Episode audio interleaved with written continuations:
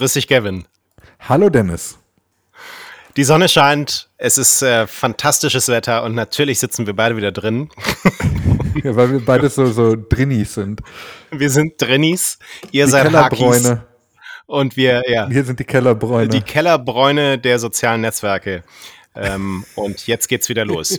Wir, wir, haben gestern haben wir nach unserer anderthalb Stunden Session ähm, hier noch diese Meldung reinbekommen mit dieser Klage. Du weißt, ich habe durchgelesen und wir haben gar nichts verstanden. Aber mittlerweile, mittlerweile äh, hat sich ein bisschen äh, die, die Verwirrung gelichtet. Und äh, wir fangen vielleicht mit dem Thema an, einfach um das aufzukehren von gestern.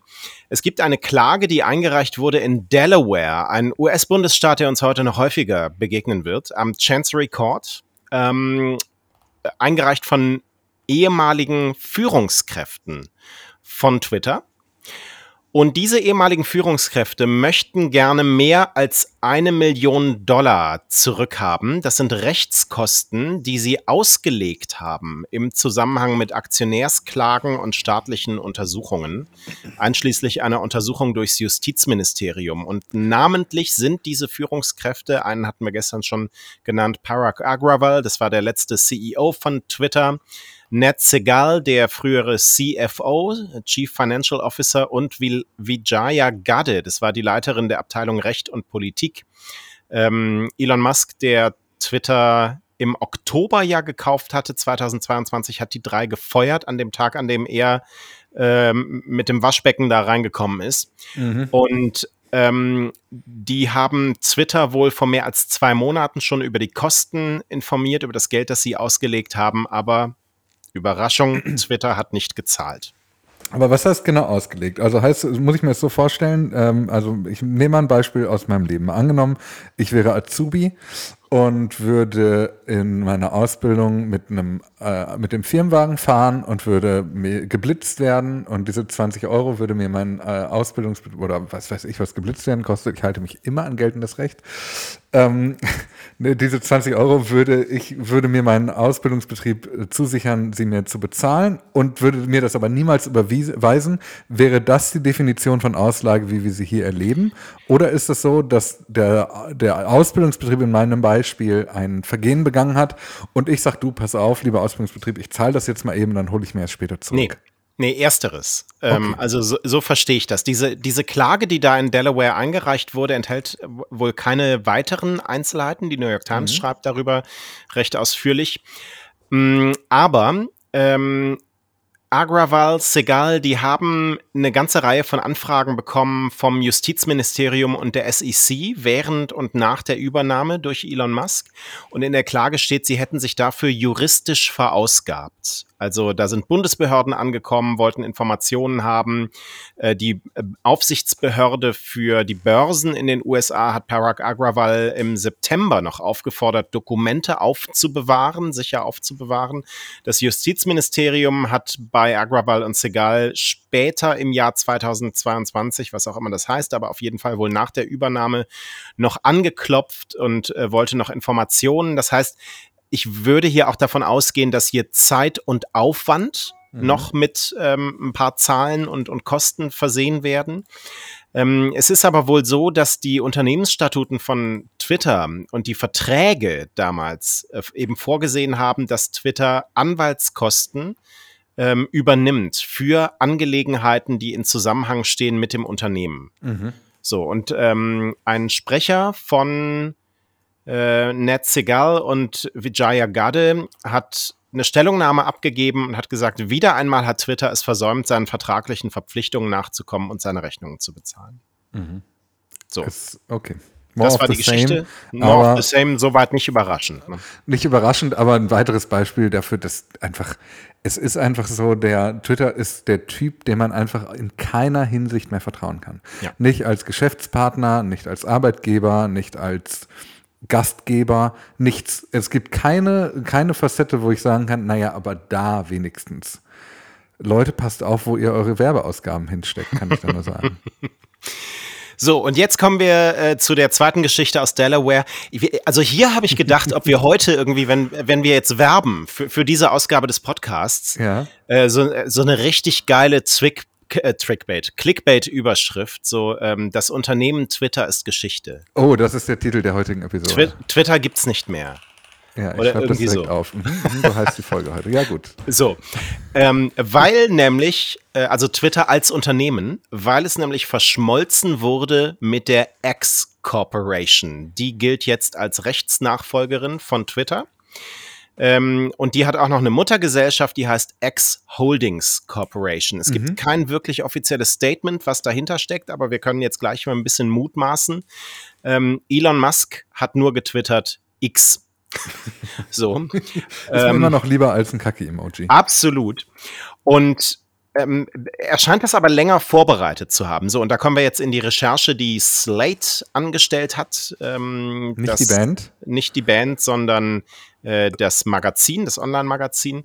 Ähm, Slate schreibt, dass Elon Musk im April 2022, also schon so ein halbes Jahr vor der Übernahme, ähm, die X-Holdings 1, 2 und 3 in Delaware hat registrieren lassen. Delaware übrigens äh, interessanter Staat äh, in den USA, weil da, glaube ich, die Steuergeschichte äh, so, sagen wir mal, angenehm ist für Unternehmen.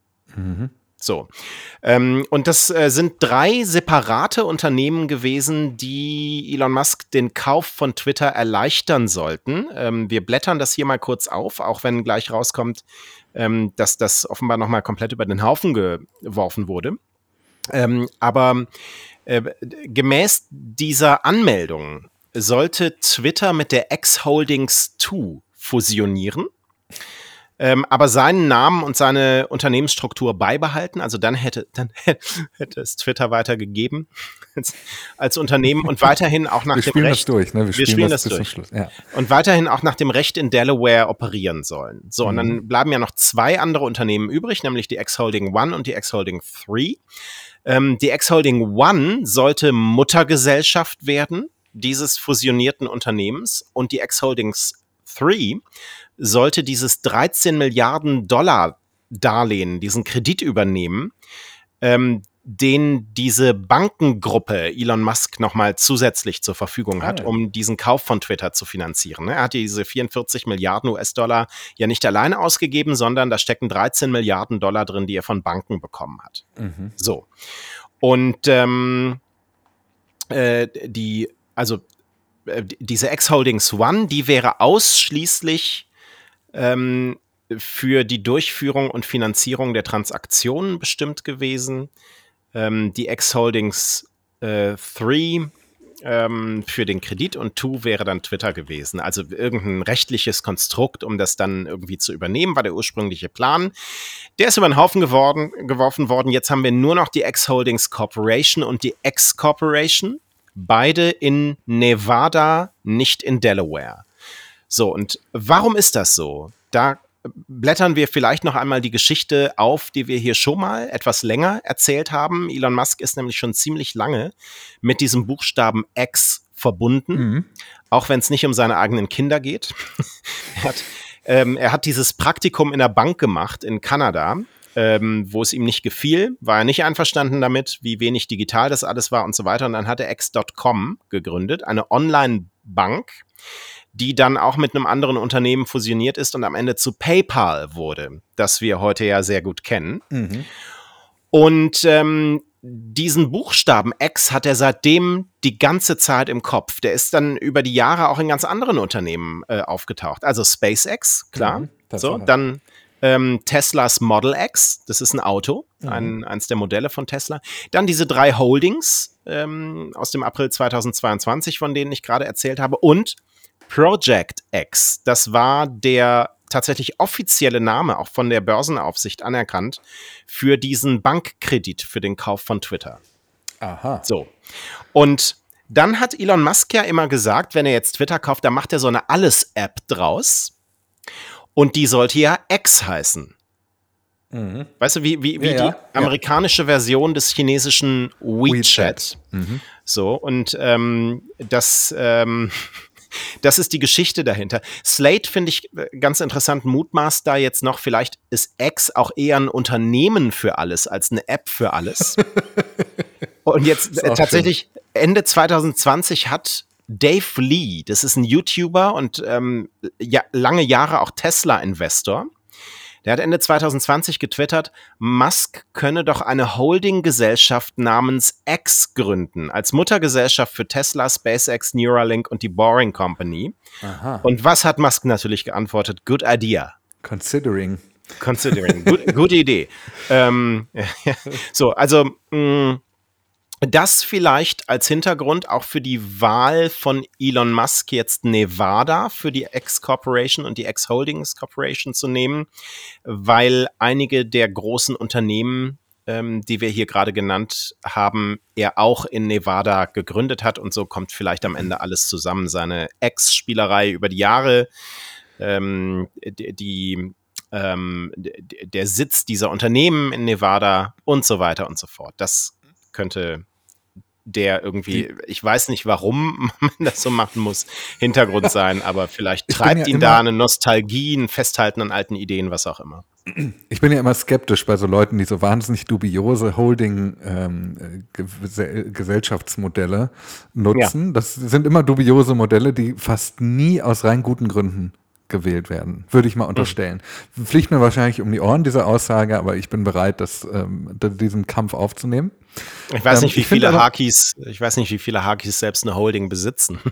ich habe gehört, ich bin, ja. ich glaube, das ist das neue Ding. Also wenn man eine GmbH hat, dann überführt man ja. die immer in der Holding und hat man nicht mehr, also privat GmbH besitzen ist richtig Nullerjahre. Ah. Heutzutage, die Holding ist quasi der neue Podcast. ähm, können wir das, finde, können wir eine gründen, die, äh, also die Haken Holding. dran Holding, mhm. Haken dran HD, Full HD, die Full HD Holding. Aber die sich ja eigentlich, naja. Ähm, was ich spannend finde, ist, dass wir die tatsächlichen, also vielleicht kann man das einsehen, wahrscheinlich sogar, aber die genauen Gesellschaftsmodelle hinter Twitter, wie sie zuvor ausgesehen haben, kennen wir ja gar nicht. Aber wir wissen, dass schon letztes Jahr im August eine LLC, also eine, ein Unternehmen gegründet wurde, das Twitter Payments hieß. Ähm, das mhm. war das Unternehmen, dessen Geschäftsführerin wir hier öfter mal ähm, auch beleuchtet haben. Und dieses Unternehmen gibt es dann ja offenbar jetzt auch nicht mehr, weil es auch irgendwo in einer dieser unzähligen Ex-Unternehmen aufgeht.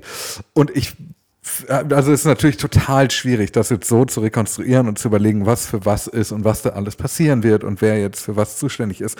Aber ich erinnere mich an eine Geschichte aus Anfangstagen, wo es darum ging, und da haben wir hier den Pip aus dem Doppelgänger-Podcast zitiert, ähm, der nämlich erzählt, ich habe da so eine Geschichte gehört, nämlich, dass es rein theoretisch möglich wäre, diese 13 Milliarden Dollar, die als Schulden in das Unternehmen Twitter verlagert wurden und nicht quasi private Schulden von Elon Musk sind, die theoretisch theoretisch in ein externes Konsortium zu überführen, um sich selber die Schulden über diesen Weg zu erlassen. Und ich bin, wie wir haben das ja schon öfter gesagt, ich bin kein Wirtschaftswissenschaftler. Aber für mich klingt so ein Konstrukt aus sehr vielen Unternehmen, die sich gegenseitig Verträge ausstellen und Rechnungen schreiben und so, klingt doch schon nach einem Weg, um irgendwie aus diesem ganzen Schuldendilemma rauszukommen. Oder? Mm. Mm. Okay, also der, der Ansatz, jetzt irgendwie mit dem umzugehen, was da finanziell schief läuft. Ja, genau. In der Tat. Mhm, okay. Weil zumal ja auch, wenn eine dieser Firmen eben pleite geht und äh, so, zum Beispiel die, die für die ganzen Zahlungsdienstleistungen verantwortlich ist, wenn die pleite geht und nicht mehr existiert, würde das nicht zwangsläufig das Ende der komplett, des kompletten Unternehmens bedeuten, sondern nur eben dieses einen äh, Astes. Wir beobachten das weiter. Ja, finde ich, äh, ist eine sehr, ist eine super spannende Geschichte. Und ich frage mich, was das mit der Marke Twitter macht. Also, wenn die Marke Twitter auf dem Papier gar nicht mehr existiert, sondern nur noch als Marke, als ein Produkt von mehreren eines Unternehmens und eben nicht mehr das Unternehmen ist. Was passiert daneben in diesem Unternehmen? Also wir kennen das von Google, die irgendwann äh, den Konzern eben in Alphabet umbenannt haben, weil sie eben mehr sind als nur Google. Wir kennen das von Facebook, die sich in Meta umbenannt haben, weil sie eben mehr sind als nur Facebook ähm, ich bin total gespannt, ob das vielleicht tatsächlich der Anfang ist, dass Twitter nur noch ein ein einzelner Bestandteil einer größeren Markenwelt werden wird und ob da nicht so eine Art ähm, das böse Fediverse entsteht quasi. weißt du? So wie Vario, meinst du? Ja, genau, das Fediverse. Ja. Ja, ich möchte das auch als, als Charakter einfach sehen. So, ja, schön. Ich, vielleicht kann das jemand zeichnen. So ein böses Mammut. Gute Idee. So, ich hätte, ich hätte eine ganz andere Frage. Mhm. Welches dieser Unternehmen bezahlt die 10.000 GPUs, die Twitter eingekauft hat? GPUs muss ich kurz googeln. Warte mal, das ja, sind das, nicht Grafik, Grafikkarten, ne? Ja, fast. Es sind die Prozessoren okay. auf den äh, Grafikkarten. Ah ja. Mhm. Ja, das sind, äh, sind GPUs. Und ähm, also vielleicht noch mal zur Einordnung. Twitter hat kein Geld für nix, aber Elon Musk gibt Geld aus für rund 10.000 GPUs, die eingesetzt werden voraussichtlich in einem der beiden verbleibenden Rechenzentren von Twitter. Ähm, wahrscheinlich dem in Atlanta wird gemutmaßt. Und GPUs sind die Prozessoren, die eingesetzt werden für künstliche Intelligenz und für all die Dinge, die besonders rechenintensiv sind. Gerade weil es GPUs überhaupt gibt, ähm, hat vieles, was wir in den vergangenen Jahren so erlebt haben, unter anderem das maschinelle Lernen und damit die KI, diesen großen Sprung nach vorne gemacht. Mhm. Und äh, wir haben ja schon mal darüber gesprochen, ähm, dass Twitter offenbar gerne auch ein paar Schritte in Sachen KI gehen möchte. Twitter hat Igor Babuschkin und Manuel Kreuz von DeepMind eingestellt. Das sind, ähm, das ist die äh, KI-Forschungstochter von Alphabet, also aus dem Hause Google. Und ähm, wir haben darüber gesprochen, dass Twitter wohl ähm, die eigenen Daten nutzen möchte, also die Tweets, die wir so mhm. veröffentlicht haben über die Zeit ähm, um eine eigene generative KI, also ein Sprachmodell zum Beispiel, sowas wie ähm, GPT, äh, selbst auch zu entwickeln. Also wenn das so funktioniert, wie sage ich das jetzt diplomatisch? Ja, hm. mach mal. Okay, sag's undiplomatisch wenn er es so umsetzt, wie er den Empfehlungsalgorithmus so gebaut hat, wie TikTok den, also wie er sich vorgestellt hat, wie TikTok den Empfehlungsalgorithmus gebaut hat, dann muss sich eigentlich niemand bei, äh, bei, hinter den, bei den Entwicklern von ChatGPT wirklich Sorgen machen. Mhm. Ich habe da eher so wirtschaftliche Gedanken zu. Also was soll das? In, also wie, spielt das in diesem ganzen strategischen Komplex, den wir da gerade betrachten? Wie, Doch, wie also, spielt das da rein? Als, als Move kann ich das schon verstehen. Also er sieht natürlich, dass alle Welt gerade über AI redet. Er sieht, dass selbst Microsoft Word inzwischen mehr AI anbietet als sein Unternehmen und er ist doch der Visionär und der Zukunftstreiber. Er muss ein Angebot machen. Ich kann das schon verstehen. Das ist, glaube ich, so aus äh, aus Brand-Sicht muss Twitter da irgendeine Entwicklung anbieten. Man möchte sich ja nicht von Q überholen lassen. Ah, okay, das, ne? Äh, also X äh, von Q überholt. So. Ja, also, genau. Aber dann ähm, das ist also ein MeToo-Gedanke einfach nur. Also jetzt ist MeToo als Begriff belegt. Du weißt, was ich meine. Ja, also du meinst Nachahmung?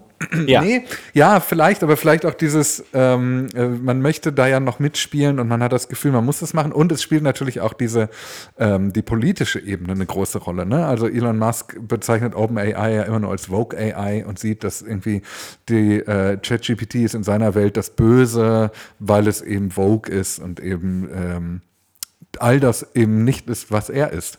Und ich könnte mir vorstellen, dass er das Gefühl hat, dass er, ich vermutlich sieht er, ist totale Mutmaßung, ne? Aber ich sehe da schon einen Elon Musk vor mir, der sich persönlich beauftragt fühlt, ein Gegengewicht darzustellen, wozu auch immer. Das hm. ist ja, also so richtig verstehen, tun wir das ja bis zum Schluss vermutlich nicht, aber dass er da schon sich selber in der Pflicht sieht, könnte ich mir schon vorstellen, so wie er sich ja auch in der Pflicht gesehen hat, Twitter aus gleichen Gründen zu kaufen. Naja, also ich, ich kann es schon irgendwie nachvollziehen, diese These, ähm, die du gerade aufstellst, aber es ist, ich finde es natürlich äh, unternehmensstrategisch trotzdem totalen Quatsch, oder? Also. Ja, klar. Also wenn du, das, Twitter hat gerade wirklich so viele Probleme und so viele Baustellen und an jeder Ecke klappert ist. Ja. Es ist der falsche Zeitpunkt, um sich zu überlegen, wie man skalieren oder expandieren kann, weil du jetzt gerade nicht mal dein Kerngeschäft auf die Reihe kriegst. So. Das, also ich erinnere auch gern nochmal an einen dieser großen ähm, Tweet-Stürme von Elon Musk, als er gerade das Unternehmen übernommen hat und gesagt hat, 90 Prozent aller Microservices sind unnötig auf Twitter. Die müssen abgeschafft werden. Twitter muss verschlankt werden. Niemand versteht das System. Und jetzt stehen wir an der anderen Seite der Wahrheit und man versteht Twitter nicht mehr, weil einfach zu viele neue Microservices dazu mhm. sind. Also der Klick auf die, auf den, auf den Entdecken-Button, auf die Suche, der führt mich in eine Welt, in der ich mich noch nie gesehen habe. also ich weiß nicht, was da gerade so tatsächlich, tatsächlich das Ziel ist, außer noch mehr Irrsinn in die Welt zu streuen. Ja. Er weiß es ähm, mutmaßlich auch nicht. Ja, wahrscheinlich ist das so. So, und ansonsten haben wir noch ähm, die Tatsache, dass Twitter einen neuen Anwalt an Bord hat. Ähm, übrigens nicht zwingend ein Nachfolger für Christian Dowell, ähm, der zuletzt die Rechtsabteilung mitgeleitet hatte. Adib Sahar ist neuer globaler Leiter für Handels-, Gesellschafts- und internationales Recht bei Twitter. Und der war vorher Teil von Skadden. Das sind Anwälte, die Twitter bei der Übernahme geholfen haben. Mhm. Ähm, Bachelor in Stanford, die juristische Fakultät absolviert an der Columbia, äh, bevor er dann dort in die Kanzlei eingetreten ist. Ähm, also es gibt auch Neuanstellungen, vor allem im anwaltlichen Bereich. Ähm, das vielleicht noch zur Chronistenpflicht. Ja, es ist natürlich totaler Irrsinn, sich jetzt noch bei Twitter anstellen zu lassen. Ähm, Twitter hat ja auch, also Elon Musk hat ja auch getwittert, äh, er sucht einen VP of Propaganda, or I mean Public Relations. Also ich suche einen Vizepräsident der Propaganda, also ich meine der, ähm, der Pressearbeit, der Öffentlichkeitsarbeit sozusagen. Mhm. Ähm, und Matt Navarra hat, hat, dazu geschrieben, also er sucht eigentlich einen Sadomasochisten.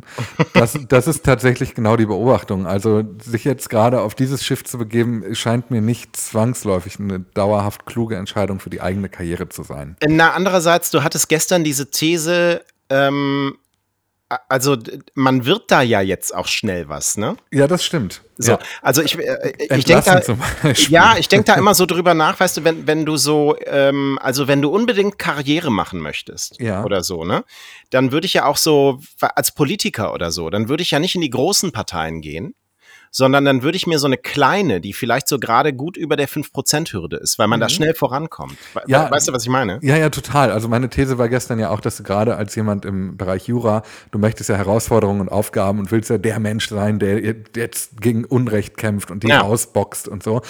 Ähm, aber ich glaube, Twitter kann das nicht sein. Ich glaube, du, du verbrennst, also jeder, der da Karriere drin sieht, wird sich da gerade verbrennen ist meine These. Ähm, ja, und, oh, oh, und sagt zu Ende. Ja, und ich glaube, dass du auch gerade im Bereich Ju Juristerei relativ schnell mit einem Bein im Knast stehst. Bei den wie Verhalten, die Twitter gerade so an den Tag legt. Ja, oder bei dem, was Elon Musk vielleicht von einem erwartet. Ne? Exakt, ja. Ja, also ich, ich hatte noch so den, ähm, den Gedanken, dass natürlich auch die Außenwelt weiß, das, was da passiert für einen Anwalt, ist gerade einfach aussichtslos. Mhm. Und dass einem das dann nicht so schwer zur Last gelegt wird, wenn man bei Twitter war. Deswegen, ah. weißt du, war ja eh aussichtslos. Ja, aber wenn du im April 2023 noch ins Unternehmen Twitter gegangen bist, dann wird dir auf jeden Fall nicht Weitsicht diagnostiziert. Also. ja, je nachdem, was das Unternehmen später, zu dem man dann gehen könnte, fordert, nicht wahr? Ja, oder wo man halt auch hingeht. Vielleicht hat man auch so ein Fable für so untergehende Schiffe. Ja.